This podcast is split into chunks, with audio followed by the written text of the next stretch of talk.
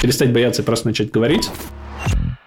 Торговля акциями это не только там купил-продал. Что такое вообще жилье в Лондоне и насколько оно отличается от Москвы? А, ну в принципе в Москве это было не так уж и плохо. Для меня это было поначалу шоком. Русский бабл от него никуда не деться.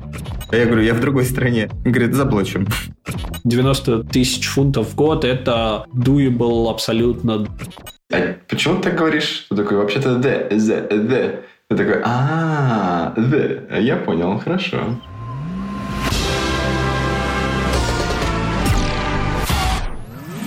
Я уеду жить в Лондон.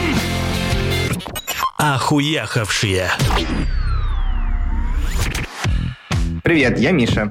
Я Андрей, и это подкаст «Ах, уехавший» про русскоговорящих ребят, которые уехали жить за границу. И сегодня у нас в гостях Антон, который живет уже четвертый год в Лондоне. Вы узнаете о том, как правильно откладывать на покупку недвижимости, где найти настоящего британца и как пройти собеседование в теннисный клуб. Поехали!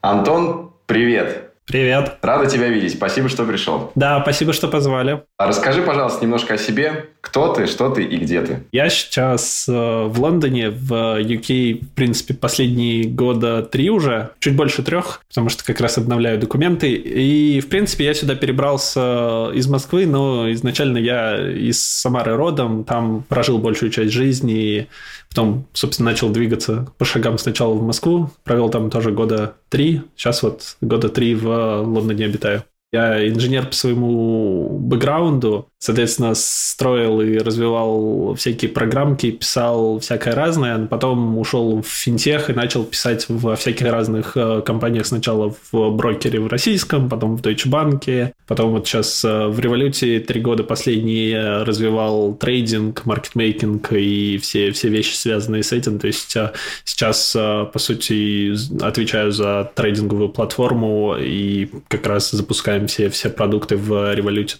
Если посмотреть на все то, что связано с трейдингом в революте, я практически точно был как-то вовлечен в этот процесс. Что-то на богатом говорит, да? Давай для наших э, слушателей, которые не имеют бэкграунда IT, можешь объяснить, чем ты крут и что ты вообще делаешь? А ты кто такой, скажи, пожалуйста? А ты кто такой? Нет, кто ты такой? А ты кто такой?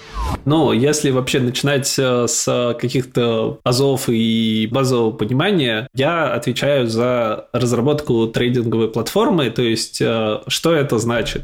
Чтобы пользователи могли в приложении купить акции, продать акции, посмотреть, сколько у них баланса и все остальное, для этого должна быть какая-то подготовленная инфраструктура, и понятно, что это не только я, а множество других людей, но я отвечаю именно за платформенную часть, то есть что это включает? Чтобы начать торговать, торговать, компания должна быть подключена к какому-то брокеру, который предоставляет возможность торговать на каких-то там NICE, NASDAQ и прочих биржах. Соответственно, это первая часть, ты, ты получаешь интеграцию, чтобы размещать эти ордера. Чтобы размещать эти ордера, тебе нужна маркет-дата, вот эти графики, котировки и все остальное, которые ты, опять же, потребляешь с какой-то биржи. Это могут быть отдельные провайдеры, то есть ты тоже к ним должен подключаться, потреблять эти данные. Когда ты эти данные потребляешь, ты можешь получить маркет маркетдату и отправить ордер, тебе с этими ордерами и со всем остальным надо что-то делать и как-то их менеджить. Соответственно, ты должен иметь инфраструктуру, как записать все твои сделки, как посчитать твою совокупную позицию, как посчитать, сколько ты заработал, как посчитать различные другие более сложные вещи, что торговля акциями это не только там купил-продал, это могут быть куча каких-то корпоративных действий, тебе какие-то дивиденды должны начислиться, компания какие-то физ тебя счаржит и многое-многое другое.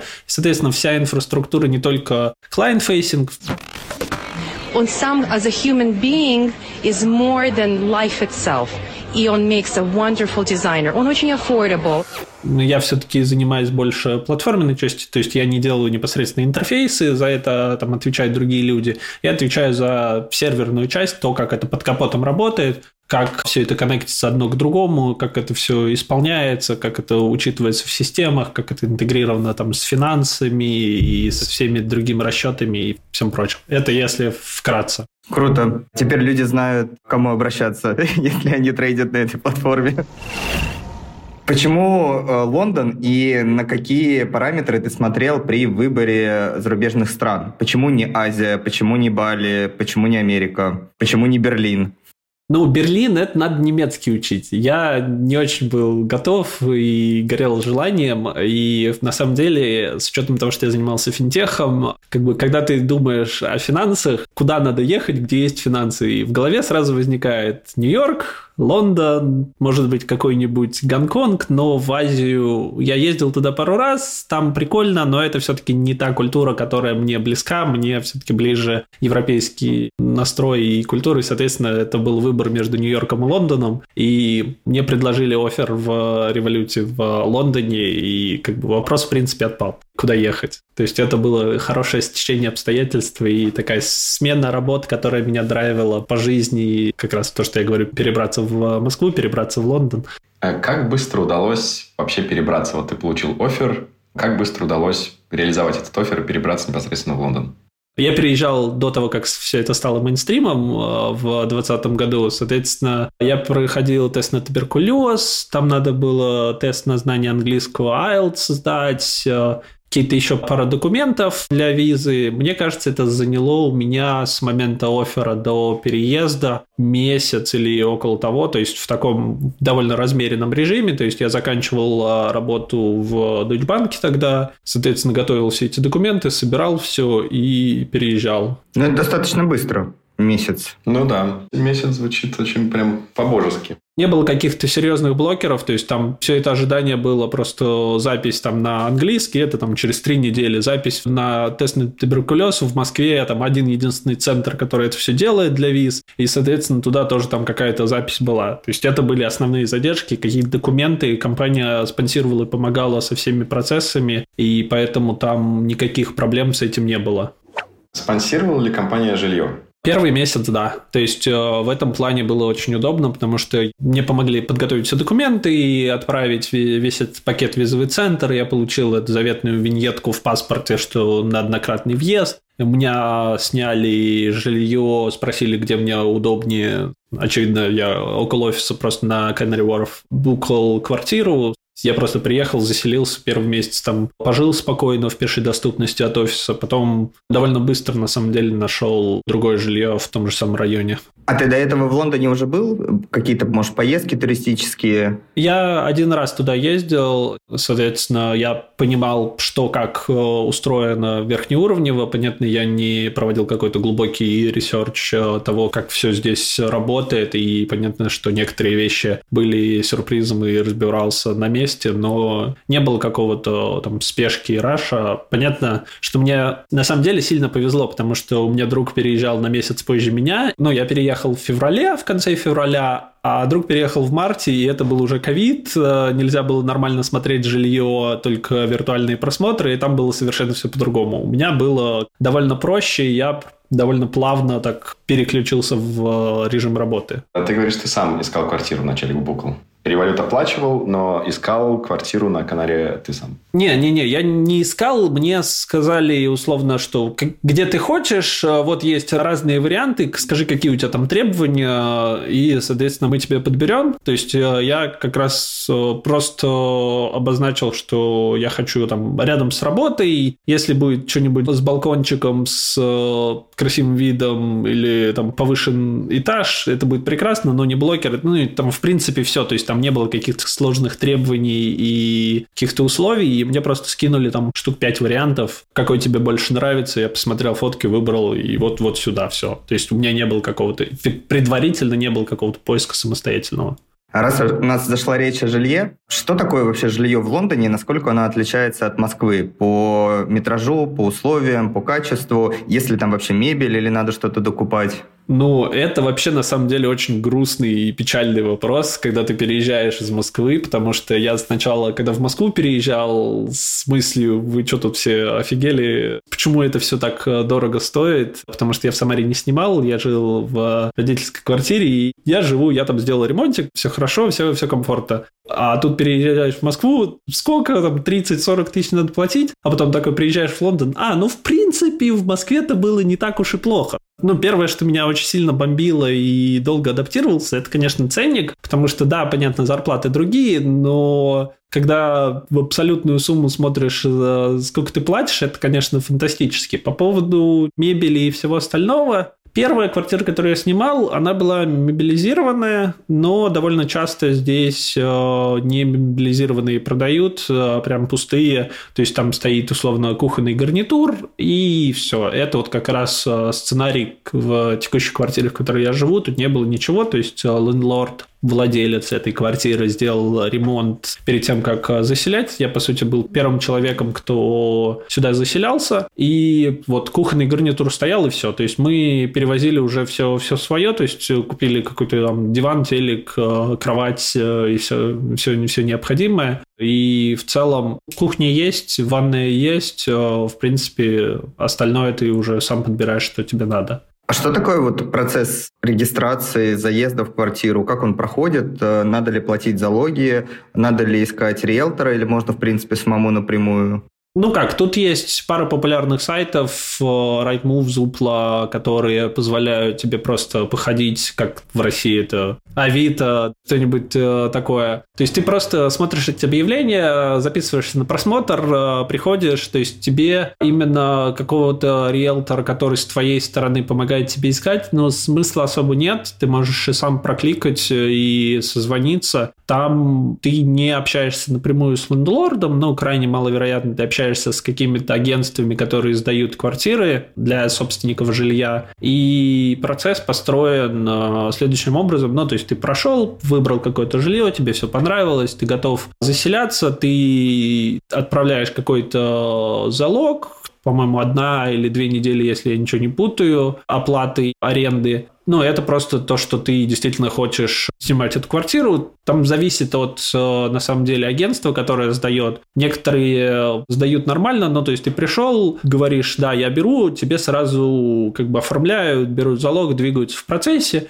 Был кейс, когда смотрели квартиру, агентство собрало несколько оферов тех, кто хочет снимать. Ну вот, тут такая конкуренция, может, вы как-то поднимете ваш офер и всякое такое. То есть э, это сильно зависит от квартиры. Если особенно хорошая квартира, они уходят там реально один-два дня, неделя и, и все. И поэтому надо спешить, надо сразу смотреть какие-то свежие варианты. Но если ты нашел и твой залог приняли, тебя, соответственно, готовы принять, чтобы ты снимал эту квартиру, ты оставляешь там депозит, по-моему, 6 недель, полтора месяца, это получается чуть больше. И ты это вносишь, он там как-то лежит под какой-то страховкой или что-то подобное, то есть государственное, то есть ты не платишь никакие экстра агентству, которое показывало, как в Москве ты пришел, 5, за 5 минут посмотрел квартиру и отдал. Тебе сказали, тут туалет, здесь ванная, и, пожалуйста, месяц оплаты. Да, плати нам 30 тысяч. Соответственно, тут такого нету, то есть ты напрямую не платишь агентству ничего, не получают деньги, я так понимаю, от того, кто сдает эту квартиру. В этом плане это очень удобно, и вроде как сейчас закон какой-то, что они, если пытаются тебе какие-то платные сервисы предоставлять, их могут за это очень-очень серьезно покарать, поэтому вроде как никто это больше не делает. Круто, вот в Европе бы так ввели. Да, на самом деле очень удобная штука. А в целом, ну, это сильно зависит от жилья, которое ты снимаешь. Одно дело, ты снимаешь а, вот эти стеклянные высотки на Кеннери или где-то еще, где у тебя новые здания, там кондиционеры, теплый пол и все остальное. И совсем другое, если ты снимаешь какие-то викторианские вот эти старые домики. Это, с одной стороны, очень атмосферно, все это красиво, исторически, высокие потолки, но с другой стороны, это какие-нибудь деревянные окна с, э, с щелями, непонятно непонятно какое отопление. Плесень. Плесень, да. Я не сталкивался, то есть я сначала жил в относительно новом доме на вот Кеннери в финансовом районе. Сейчас я живу совсем в другой в восточной части Лондона. Ну, он относительно новый. В Ричмонде в целом как бы район довольно старый, старые домики и все прочее, но сам дом, в котором я живу, он 14 года постройки, то есть по лондонским меркам он прям новый. И тут Поэтому довольно все хорошо, свеженько, нету каких-то ни плесени, ни ничего такого. Про платформы. То есть я верно понимаю, Антон, чтобы снять квартиру, ты заходишь на Rightmove либо Zuplu, бронируешь что-то там, подаешь заявку, и ты, получается, не платишь никакой комиссии платформы, то есть с тобой там связывается как-то там собственник или агент, показывает, ты платишь стандартно один месяц жилья, какой-то там месяц депозита, ну, сколько там срок депозита, и, в принципе, все. Подписались, договор, и остальные они там сами порешаются, как поделить куш, так сказать. Правильно? Ну, да, то есть э, с точки зрения именно съема квартиры, ты ничего не платишь ни агенту, ни дополнительному лендлорду, ни кому-то еще. То есть они там будут запускать какой-то чек тебя лично, какой-то скрининг ID, э, документов, твоих финансовых показателей и все остальное, поэтому могут быть сложности в начале, потому что у тебя там кредитной истории нету, банковского счета особо нету, и поэтому некоторые, я знаю, определенные сложности имели с этим. Тебя могут просить больший залог давать или что-то что подобное. Но в целом, да, это работает так, но есть нюансик э, того, что вот ты договариваешься на стоимость аренды, но она стандартно, понятно, не учитывает utility bills, то есть это вода, электричество, консьерж, отопление, что у тебя есть в зависимости от дома. Но есть еще такая интересная штука, как э, консультант, который ты платишь, не знаю, как это в российских реалиях будет. Это что-то типа коммуналки, что ли, за квартиру. То есть этот консультант по сути, идет на то, чтобы твой район поддерживал район в нормальном состоянии, там, условно, там, на дворников, на полицию и на все остальное. Ну, то есть в ТСЖ, короче, такой. Да, да, да. Ну, типа, если ты владелец жилья, у тебя есть сервис чарж, это вот как раз, что у тебя за дом, за бассейн, за что-либо еще ты платишь обслуживание, а консультаск это больше таком на уровне там района, боро, твоего деньги государственные. То есть, когда ты выбираешь жилье, надо уточнить, э, есть ли там общий бассейн, и не надо ли его подогревать, потому что это все пойдет, соответственно, тоже в твои счета ежемесячные. Не-не-не, кстати, вот если у тебя есть бассейн, и тебе надо его подогревать, платить будет не листхолдер, то есть не тот, кто снимает, а овнер э, квартиры. То есть э, сервис чарж именно вот на всякие бассейны, консьержи и все прочее платит э, лендлорд, то есть владелец. Ты платишь только за консул, и это будет плюс-минус стабильная стоимость в зависимости от объема, ну там от размеров твоей квартиры и от района, потому что у тебя там на Кеннери может быть 90 фунтов в месяц, в Ричмонде может быть 150 фунтов в месяц. И это как бы он топов твоей аренды. То есть там ты платишь полторы тысячи фунтов там за аренду, ты платишь еще там 150-200 сверху на всякие утилити, плюс-минус в зависимости от того, что у тебя есть, плюс там 100-150 консультаск. И это вот, наверное, совокупная вся сумма того, что ты отдаешь за жилье. Интересный процесс. Слушай, в Европе, как мы вот до этого общались, там э, из Чехии, да, сколько проблем как будто бы, сколько комиссий они дают в той же Турции за снятие жилья. Даже звучит страшно. Не, в Англии прям хорошо. Вот э, для слушателей, которые планируют переезд, э, во всяком случае в Лондон, да, потому что, может быть, там от городов тоже как-то отличается. Ну, мне кажется, оно плюс-минус везде одинаково будет по UK. Мы, наверное, вот эти сервисы оставим ссылками в описании, если кому-то интересно. Соответственно, вот процесс процесс того, что тебе не надо закладывать э, деньги на какие-то агентства, хотя они выступают медиаторами и проводят сделку, вот это, мне кажется, очень клево. Возможно, это компенсируется документами, которые нужны, и проверками. Вообще, какие документы нужны, чтобы снять? Нужны ли они? Ну, документы нужны, то есть, когда ты снимаешь квартиру, тебя чаще всего будут спрашивать э, proof of address, то есть подтверждение твоих предыдущих э, адресов, где ты жил, и в UK, в принципе, нормальная практика для всяких банков, финансовых организаций, аренды и всего остального, тебя, скорее всего, будут спрашивать три года последнего проживания, соответственно, когда ты только переехал, у тебя их нету, ты такой показываешь, что вот я там месяц жил вот на этой съемной квартире, а дальше abroad э, за пределами страны, и это может э, вызывать какие-то дополнительные задержки или сложности в проверках. Второй момент – это финансовые показатели, то есть они делают э, софт-чек кредитный, то есть он не аффектит твой кредитный рейтинг, но они смотрят как бы твою кредитоспособность, и опять же, если ты только переехал, и у тебя нет местных карточек, то могут быть вопросы, и тогда там выписка из банка, у тебя employment letter, то есть какое-то подтверждение от работодателя, что да, ты там работаешь, получаешь столько-то денег, либо они там могут попросить тебе больше депозит вносить.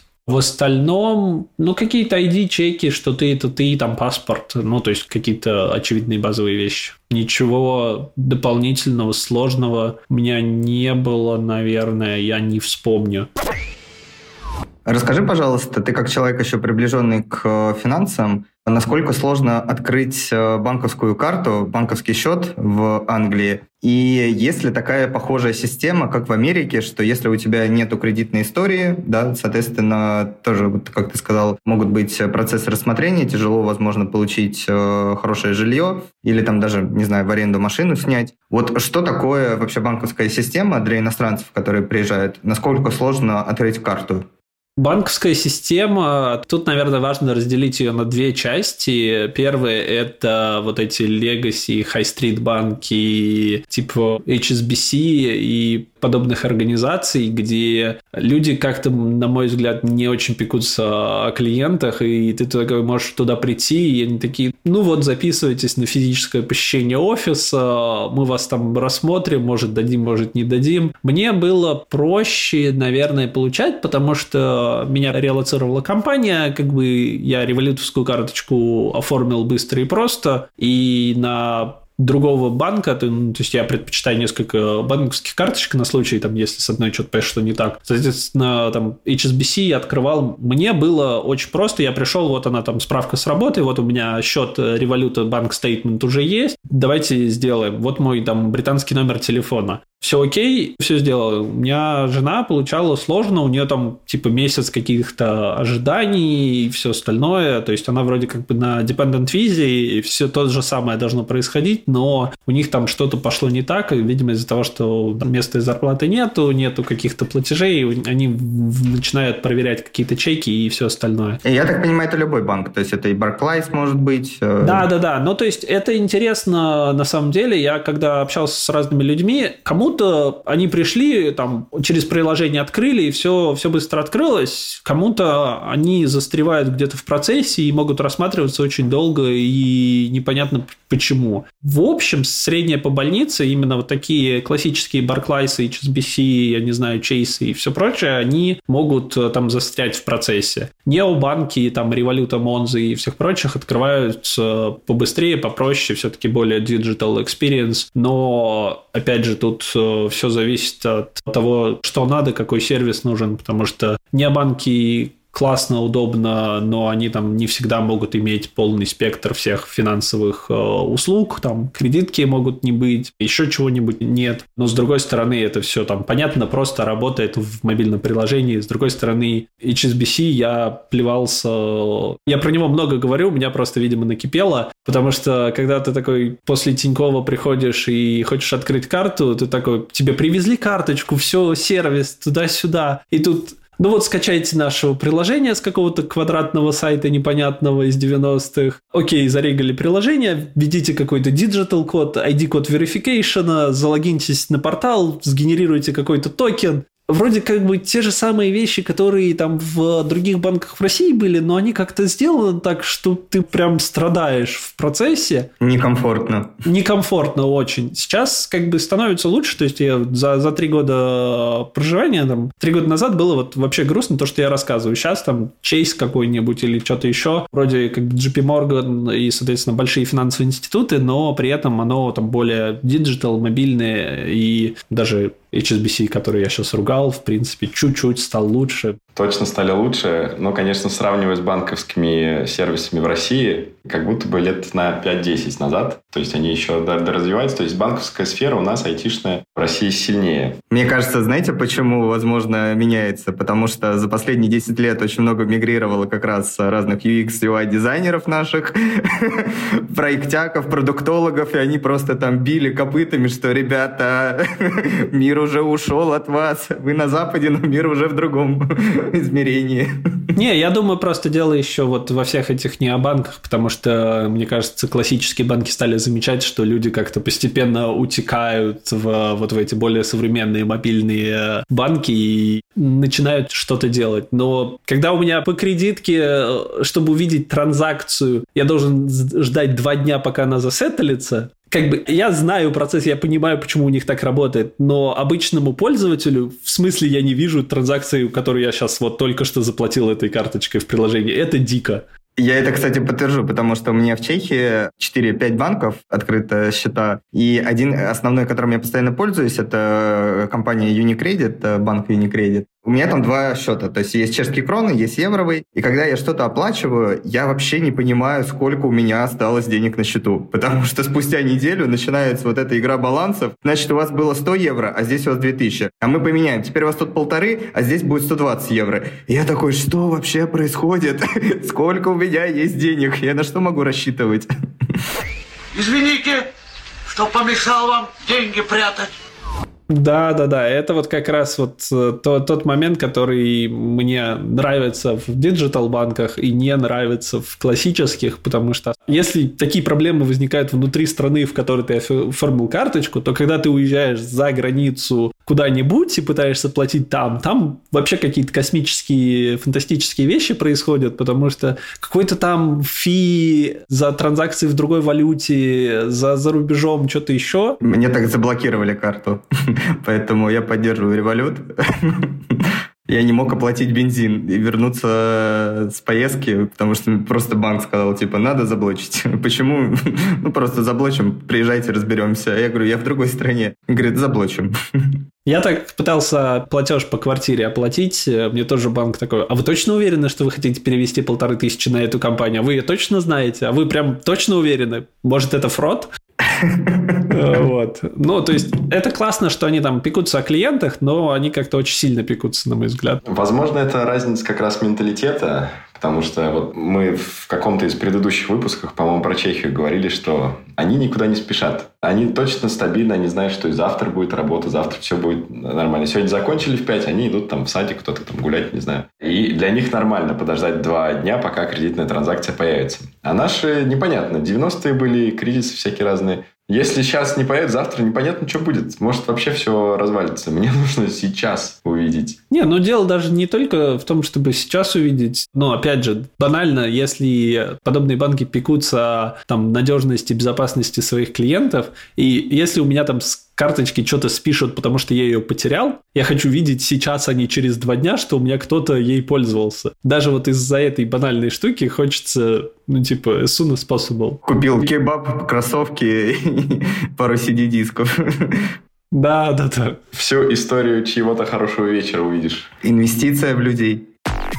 Раз уж коснулись менталитета, как вообще с языком Появились ли у тебя какие-то контакты, общения вот непосредственно с локальными ребятами, с native 'ами, с англоговорящими? Может быть, не с англоговорящими изначально. Как, как это вообще? Или русский bubble, он всегда русский bubble? Русский bubble от него никуда не деться, то есть все равно много-много русскоговорящих знакомых, друзей, с кем работал, даже на работе у меня так получилось, что очень много инженеров э, русскоговорящих, и ты когда общаешься с э, инженерами, ты понимаешь, что, ну, вроде как, как будто никуда не уезжал. Но в целом не было каких-то проблем с языком, потому что я на предыдущем месте работы, у меня основной язык был английский, и не было такого, что я с переездом как-то сильно перестраивался, то есть просто продолжил общаться во всех переписках также на английском, ничего не поменялось. Также есть какой-то процент англоговорящих, есть какой-то процент русскоговорящих на работе, и, соответственно, там прыгаешь на встречах э, с одного языка на другой, начинаешь общаться типа с коллегами на русском, кто-то подключился не говорящий, на середине фразы переключился на английский и продолжил, то есть все это абсолютно нормально, нету никаких э, проблем, ну и IT очень много заимствованных слов, и у тебя каждое второе слово – это просто калька с э, английского языка. У меня не было проблем. По поводу бабла и круга общения, у меня есть знакомые, с кем я продолжаю общаться на английском, то есть э, это и native э, люди, понятно, большая часть это связано с работой, но и за пределами ее тоже есть. И э, как бы, те, кто переехали, но не говорят на русском, потому что там из Европы, из каких-то других стран, в принципе, есть. Я бы сказал, наверное, так 70% русскоговорящих и 30% англоговорящих в каком-либо виде. А когда ты переехал, э, вот первый месяц-два, что ты, может быть, запомнил, что тебе бросилось в глаза, вот в плане все равно людей на улице, да, потому что 70% русских, я думаю, ты не встречаешь на улице, когда выходишь. Что вот, может быть, в одежде, в манерах, э, в поведении вот тебе вот прям срезонировало, что что-то тут по-другому? Ну, у меня точно срезонировало, потому что я переехал и через недельки три жахнул ковид и был полный локдаун. Поэтому тут, конечно, трудно было так ходить, посмотреть. И те места, которые должны быть абсолютно там забиты, кишить людьми, были абсолютно пустыми, и было любопытно. Но в целом, если как бы там не первый месяц, а чуть дальше посмотреть, когда начали люди появляться на улицах, то ну, это многокультурный, многонациональный город, так же, как и про Нью-Йорк говорят, что это плавильный котел всех национальностей, культуры и всего прочего. Здесь то же самое, то есть тут э,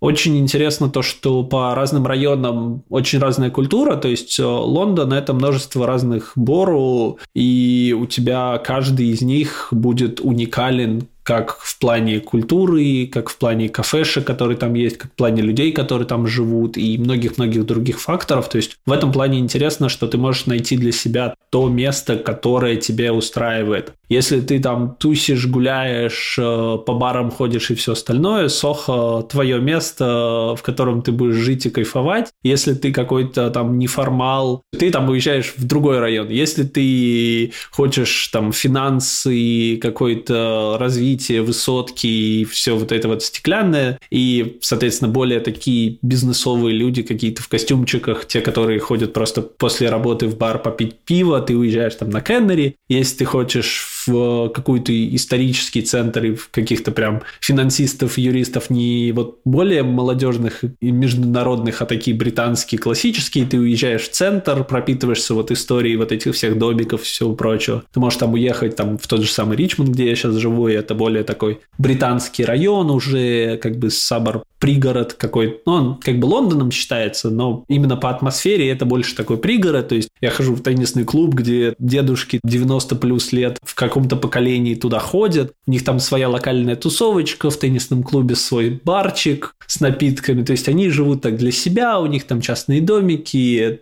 они там поразвлекаются, тусят и такой довольно спокойной, размеренной атмосфере. В этом плане ты как бы просто понимаешь, что тебе надо, и выбираешь район, куда тебе надо поехать. Это, наверное, влияет на культуру в том числе, потому что ты чувствуешь, что у тебя есть толерантность, понимание и отсутствие каких-то острых реакций на какие-то необычные вещи, не так сильно, как в Нью-Йорке, например, когда там вообще какие-то дичайшие неформалы, какие-то бездомные, кричащие странные вещи в метро, какие-то совершенно фиолетово-красные в разных майках, непонятно в чем люди в метро, которые ездят. Здесь более как-то усредненная, что ли, более спокойная, э, но все равно куча разных культур, куча разных э, аспектов, и все какие-то довольно лояльные, толерантные. В целом, ну, мне комфортно. Нету вот этого иллюзорного, как в US, «Здравствуйте, как у вас дела?»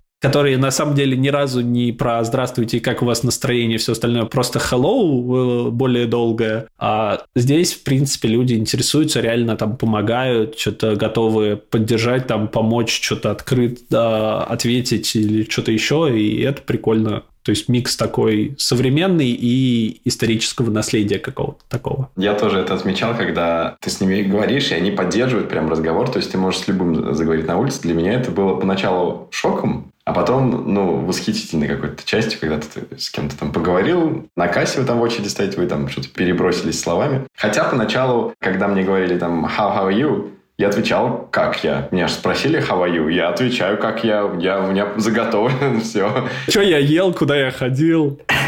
Погода, дела, хоро. Как у тебя? Я стою, слушаю, а там как бы другие немножко правила. Ну да, то есть тут не надо им всю историю твоей жизни рассказывать, но при этом они все-таки слушают твой ответ, не как э, в Америке how, how are you, и это все, 5.50, давай, свободен. То есть, в принципе, если ты переезжаешь, э, и у тебя пока нет окружения, и ты более-менее разговариваешь на английском языке, то, в принципе, ты найдешь и помощь, да, чтобы тебе что-то посоветовали, не, не просто дорогу, да, показать, а вообще, в принципе, там может человек уделить тебе время и объяснит, что вообще делать, куда ехать, на метро, или как такси вызвать, или где находится банк Тем не менее, ты еще можешь найти какое-то себе окружение, потому что очень много иностранцев, которые также как бы свой нетворк развивают, и пойти просто с ними присоединиться на кофе, на пиво и как-то познакомиться.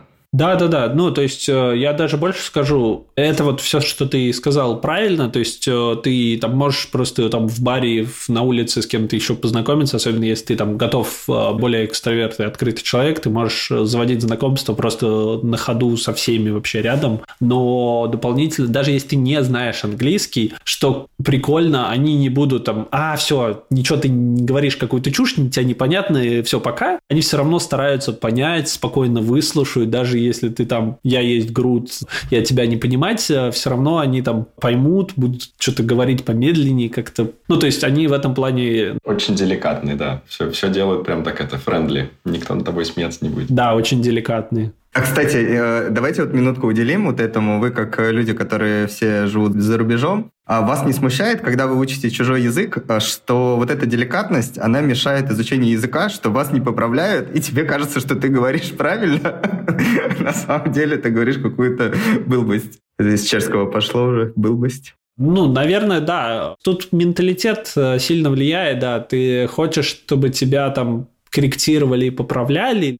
Ну, просто некоторым, например, будет некомфортно, если тебя будут корректировать, что вот здесь не так сказал, здесь не так, вот тут вот другое время, тут пятое, десятое, и ты будешь чувствовать, что ты какой-то неправильный, глупый или что-то еще, и в этом плане, наверное, я бы я б сказал, что хорошо. То есть, если тебе прям хочется прокачать свой язык, тут есть какие-то адекватные цены, по ценам курсы, и ты можешь записаться на какие-то занятия или что-то еще. То есть, потому что в английском, я считаю, два основных момента. Первое – это перестать бояться и просто начать говорить с людьми. И это очень помогает, что они френдли, готовы тебя выслушать, даже если ты что-то говоришь не идеально. Второе – это там нарастить свою базу, словарный запас, правила языка и все прочее, но это как бы... Я не считаю, что это из обычной речи приходит. Но ты не будешь общаться с коллегами, чтобы понять, что ты там неправильное время употребляешь. Ты для этого возьмешь учителя, инструктора, ты будешь общаться просто, чтобы разрушить этот барьер, что да, я не понимаю, но я могу объяснить другими словами, меня как-то поймут. Поэтому мне кажется нормально. Согласен с Антоном, мне кажется, это наоборот помогает, что тебя не, не перебивают, там, не поправляют. Ты наоборот потом уже слышишь, как другие говорят, и можешь сам спросить, а почему ты так говоришь? Ты такой, вообще-то «д», «з», «д». Ты такой, а, «д», я понял, хорошо. И сам уже исправляешься. Перестать произносить «р», станешь больше похожим на местных. My friends, let me speak from my heart – in English. Да-да-да, вот эти вот жесткие R, D и прочие такие твердые звуки из русского языка, конечно, наверное, режут слух местным, потому что надо прям произнести все, а не вот это what what what what Еще пару секундочек про английский язык. А встречался ли ты с шотландцами либо ирландцами? И насколько это стереотипно, что их язык очень сложный и непонятный. Это не английский, и это интересно. Это, наверное, зависит от твоего уровня языка, потому что когда я первый раз был в Лондоне, приезжал как турист, я ездил тоже в, там, в Шотландию, в Ирландию, и такой, ну, что-то немножко по-другому говорят, но вроде как бы все плюс-минус то же самое. Не было заметно какой-то там большой разницы и подставы. И другое дело, когда я ездил в Шотландию вот там после двух лет а, пребывания в Лондоне, и такой, а, что они произносят? Ну, то есть разница была существенная, и там было сразу заметно, что у них есть вот эти вот множество разных акцентов. Я какой-то момент сидел и о всяких разных акцентах, даже там по тому же самому Лондону, вот этот пош, кокни и все остальное очень сильно различаются друг от друга, и это на самом деле очень глубокая и интересная область, если поковыряться, понимать, кто откуда, потому что у них с историческим наследием есть определенный налет э, того, как определяется твой класс и там богатство на основании того, каким языком ты говоришь, и это все очень любопытно изучать. Ну, в целом, английский, конечно, мне прям как мед на сердце, на уши. Слушаешь его, думаешь, ну вот он. Ну, британский классический ты имеешь в виду. Британский, RP точнее. Да, да, да. Received pronunciation, да. А если люди, в общем, мы поняли, в некотором смысле отличаются, наверное, не ошибусь, если скажу, что отличаются в вежливую сторону в какую-то, в более деликатную, а что Касательно природы, климата, зданий, как-то это вообще сильно меняет картинку или плюс-минус то же самое? Ну, меняет картинку, безусловно, потому что в России, ну, опять же, Россия и Москва – это два разных мира, две разные страны, но, по сути, даже там в Москве, которая современная, в которую вкладывается огромное количество денег, у тебя есть э, куча стандартных там вот этих панелек, однотипных, одноцветных, серых, которые построены единым стиле и все остальное, и они такие каменные джунгли и все новое, что пытаются строить просто очень много квартир, очень много э, пробок и всего прочего. Понятно, что у тебя есть большие дороги, по которым ты постоянно куда-то перемещаешься, но это такой большой-большой муравейник. В Лондоне у тебя, если ты покатаешься по городу, по центру, возьмешь там автобус вместо метро, ты увидишь, что у тебя очень узкие улочки, как правило, там на одну полосу у тебя какая-то велосипедная дорожечка обязательно. Ты на велосипеде через Лондон проедешь быстрее, чем, чем на машине из одного конца в другой. И в этом плане у тебя инфраструктура под это созданная. С точки зрения зданий, опять же, за счет того, что здесь большое там, культурное наследие э, и вот эта защита старых красивых домов, у тебя, во-первых, то, что я до этого говорил, по районам будет очень сильное разделение, то есть э, более какие-то замки с колоннами, либо более простое жилье. Но что интересно, у тебя не будет прям такого сильного разделения, что вот это очень богатый район для богатых, а вот тут вот какой-то очень-очень бедный район с коммунальным жильем. В каждом районе у тебя будет какой-то кусочек социального жилья, и это удобно, потому что нету такого прям совсем дикого расслоения общества, что богатые в одной стороне, бедные в другой стороне, все равно стараются смешать.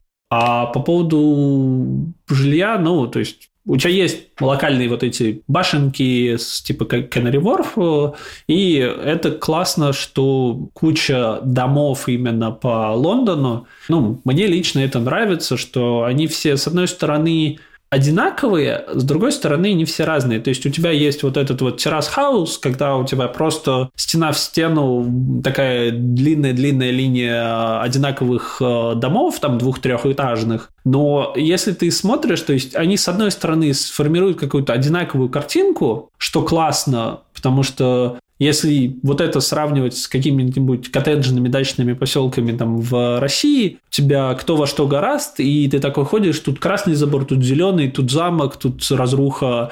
Это все-таки выстраивает какую-то более консистентную, какую-то целостную картинку мира. Но при этом они как бы уделяют внимание деталям, то есть это не вот эта вот квадратная панелька с одинаковыми окнами, у тебя вот здесь вот э, какие-то резные окошечки, вот здесь вот полукруглые верандочка, здесь э, какое-то там цветное что-то построено, здесь какие-то интересные окна. И оно очень красиво получается, то есть ты чувствуешь, что это не просто построено, чтобы продать какое-то количество квартир, а построено для того, чтобы вот жить и кайфовать, и домики а не квартиры, потому что у тебя есть фронт-ярд какой-то зелененький, красивый, выглядит приятно. У тебя сзади какая-то зона там для барбекю, задний гарден твой, где ты, у тебя там дети могут бегать, собака, не знаю, ты там шашлык жаришь и все остальное. И в этом плане прекрасно. Даже новые билдинги, которые строят, все равно будет внутренний двор закрытый с барбекюшками или чем-то еще. То есть они все-таки строят как-то для себя, для жизни, а не просто штамповать какие-то коробки, в которых людей помещают ощущать. Слушай, спасибо большое. Ты очень красиво описал э, шикарную жизнь с барбекю, встреча с друзьями и тому подобное. Она шикарная, пока ценник не увидишь. Вот, вот. Я вот к этому хочу перейти. Наши слушатели точно хотят узнать, how much does it cost? Да, это вот как раз тоже одна такая э, печальная новость. То есть то, что я начал с э, точки зрения аренды, ты там за полторы тысячи найдешь однушку и дальше плюс-минус в бесконечность наверх э, аренда будет стоить с жильем. Именно чтобы приобрести тоже это там, не знаю, сильно зависит от района, конечно, и от того, что именно ты покупаешь, но, грубо говоря, 400 тысяч фунтов плюс э, жилье, то есть э, если ты хочешь какой-нибудь домик, это 800 плюс. Если ты хочешь э, one bed флеты, то это 400 плюс, и там все, все дальше зависит от того, какого объема, в какой локации и так далее. Но тут важно понимать, что one bedroom – это one bedroom не российских мерок, то есть тут будет у тебя гостиная плюс спальня. Это, конечно, помогает. То есть э, у меня в квартире, где я живу сейчас, one bed, но это там что-то 55, по-моему. То есть довольно просторный э, one bed, в который довольно большой living room, в котором у меня ограниченная зона. Такой квадратик у меня получается как кабинет. То есть это все довольно интересно получает. Но дорого. Дорого, и весь процесс построен с разными историческими артефактами, я бы так сказал. Потому что у тебя есть э, freehold, есть leasehold, freehold и share of freehold. То есть тебе надо, во-первых, разбираться, какое жилье у тебя есть. То есть это там квартира, дом, таунхаус, террас-хаус, семи-детач, детач и так далее. В зависимости от того, какого он формата, у тебя есть разные виды того, как ты там покупаешь э, жилье, потому что ты можешь полностью владеть жильем и землей, на которой он стоит. Это полноценный фрихол, то есть полноценная полная собственность, э, как ты участок с домом в России купишь. У тебя может быть share of freehold, ты владеешь каким-то кусочком,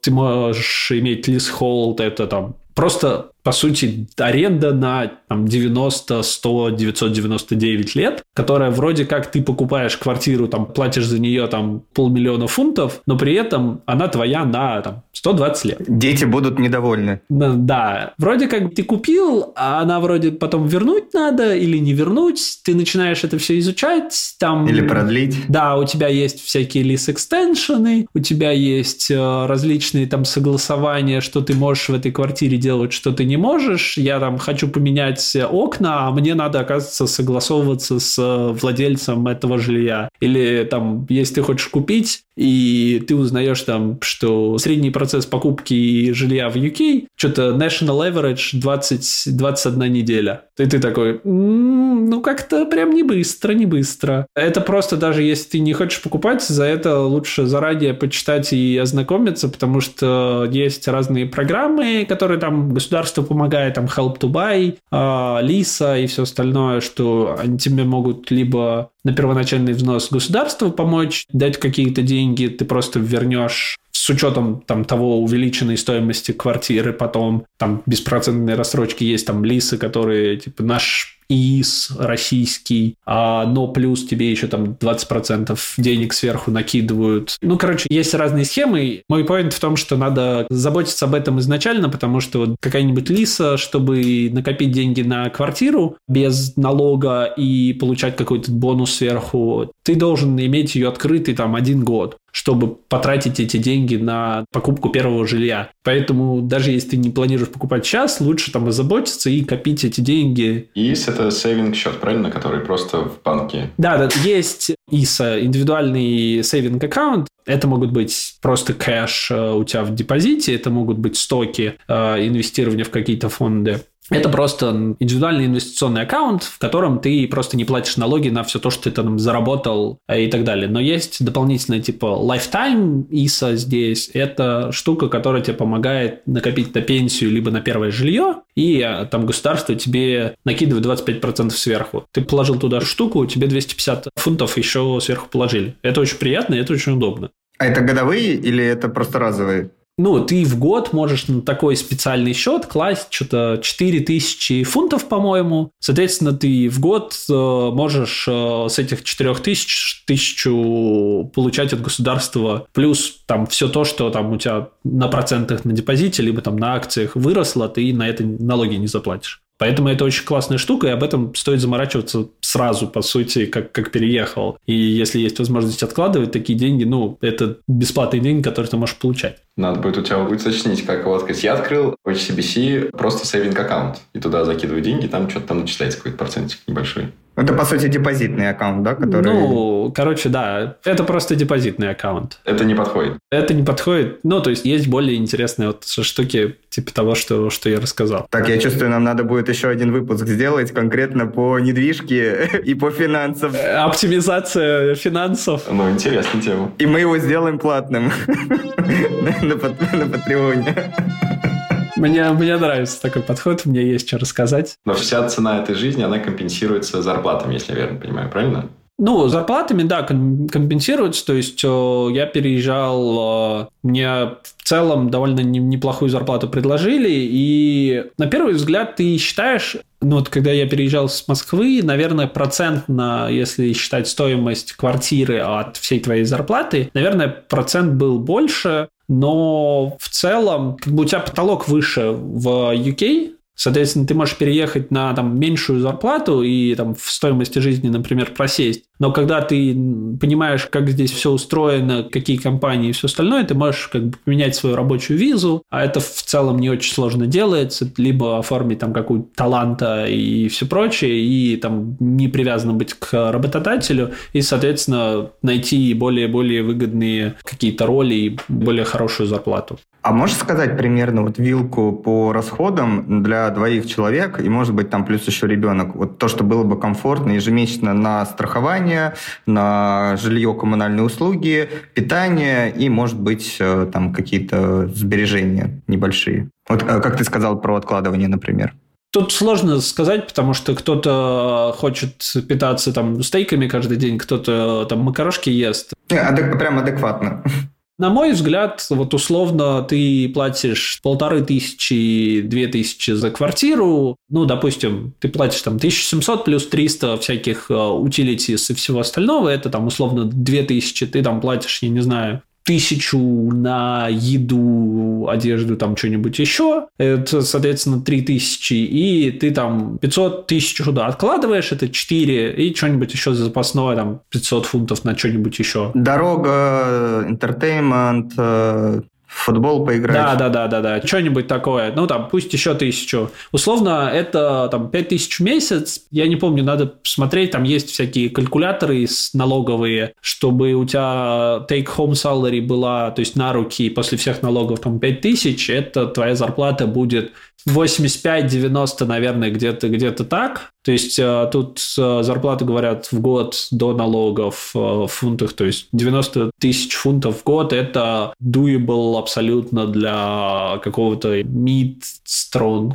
инженера в какой-нибудь компании, по project менеджерам PO, там плюс-минус тоже какие-то подоб- подобные вилки есть. Ну, то есть, в принципе, какой-то приближенный к финансам и IT это вообще не проблема найти подобного уровня зарплаты. Не проблема найти IT. Проблема найти IT, да, но у меня нет опыта вне IT, я не могу как бы тут подсказать. Финтех – это отдельная такая подсекция. Онлайн-школы, свяжитесь с нами. Ну, в общем, да, то есть average salary, там какая-то базовая, средняя, я не знаю, там может 50 будет тысяч фунтов в год, что-нибудь такое, какой-нибудь менеджер среднего звена в каком-нибудь этом. Я правда не знаю, я не изучал. Ну, в общем, пятера было бы хорошо, то есть для тех, кто собирается переезжать. Мне кажется, да. Плюс-минус э, двигается к пятере, это то, на что надо рассчитывать чистыми, да, чтобы просто жить. Ну, да, да, да. То есть это не, не, не шиковать, понятно, ты не живешь там в центре Лондона, но ты живешь довольно в разумном близости до работы и до всего остального, и можешь там как-то проводить довольно неплохо время. Дальше все, все зависит от твоих хотелок. Кому-то и 10 будет мало, кому-то там и, и дальше. Окей, спасибо тебе большое. Завершая наш выпуск, три каких-нибудь совета тем, кто решает переезжать в Лондон, в Британию. Чтобы сказал, на что нужно обратить внимание. Поймите, зачем. Я не считаю, что UK – это центр мира, в который надо стремиться. То есть, если ты стремишься ради истории или там финансов, как я, или чего-то еще, да. Ну, то есть, пойми, зачем ты сюда переезжаешь, первое. Второе, взвесь, сколько тебе надо денег, чтобы жить, и сможешь ли ты себя здесь обеспечить, потому что все-таки страна дорогая, и ну, у каждого разные скиллы. Может, ты не сможешь найти здесь работу, надо подготовиться. Третье, изучай нюансы, наверное. Ну, то есть, что стоит там оформить банковские карточки, что стоит э, найти квартиру, что стоит как-то подготовиться на будущее там для семьи, детей, не знаю, всего прочего. У меня нет детей, я не знаю, насколько сложная вот эта схема с э, всякими садиками и всем прочим, но я знаю, там тоже надо определенную копеечку за это все платить. Ой, садики дорогие там. Да, да, да. Поэтому вот э, то, что я по ценам сказал, я, возможно, там на ребенка, может, ты еще полторашку потратишь, поэтому надо подготовиться. Спасибо тебе большое, что пришел, что поделился опытом. Это было дико интересно. Да, спасибо, что пригласили. Всем слушателям, э, которые дослушали до конца, если у вас есть какие-то вопросы, пишите в комментариях, и мы более подробно их потом озвучим и сделаем отдельную запись. В нашем финансовом платном подкасте следующем. Да, ссылочка будет в описании. Да-да-да. Всем пока-пока. Всем пока.